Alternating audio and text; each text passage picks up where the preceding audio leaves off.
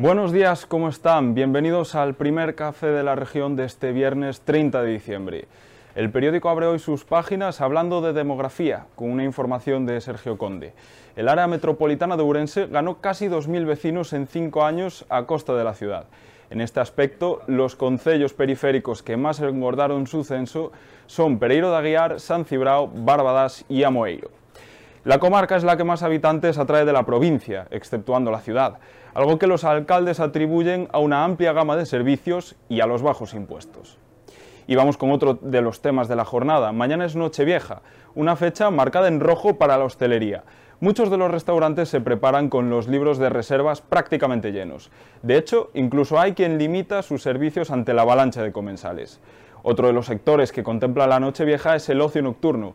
El precio de salir de copas sube, pero ya hay establecimientos que cuelgan el cartel de completo.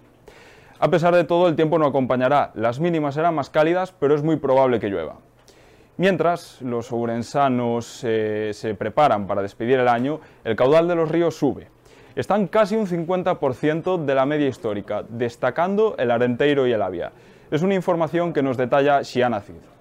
Así es, las fuertes lluvias de estas semanas en la provincia dejan los ríos al límite de su capacidad, un 50% por encima del promedio histórico para estas fechas. Especialmente los caudales son muy elevados en el Arenteiro a su paso por Carballiño y en el Avia a su paso por Rivadavia. En cuanto a la reserva hídrica de la provincia, el promedio histórico todavía no ha sido superado, hallándose a cuatro puntos de este. Es decir, los embalses se encuentran de media en un 62% de su capacidad total. Y uno de los símbolos de la Navidad en la ciudad no deja de recibir visitas.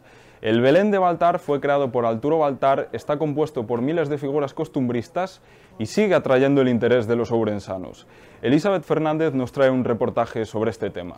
Hoy visitamos el Belén de Baltar, un auténtico símbolo de la Navidad ourensana.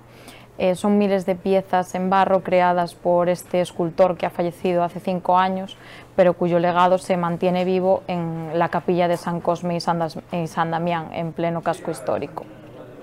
Renfe anunció que el abono Avant, que incluye descuentos del 50%, se ampliará al trayecto de alta velocidad Ourense-Zamora. Será a partir del 23 de enero y nos amplía los detalles María Salgado. Sí, el abono Avant con un 50% de descuento será válido para todos los trayectos de los servicios Avant y también para el recorrido Ourense-Zamora. Se pondrá a la venta a partir del próximo 23 de enero. El antiguo abono, el llamado AVE recurrente, ha sido adquirido por 198 viajeros en la provincia y dejará de comercializarse este 1 de enero.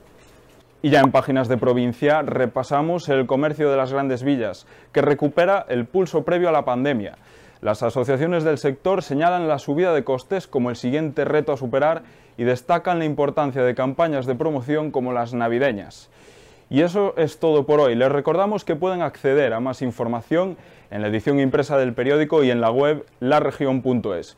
Muchas gracias por cedernos su tiempo y tengan un buen viernes.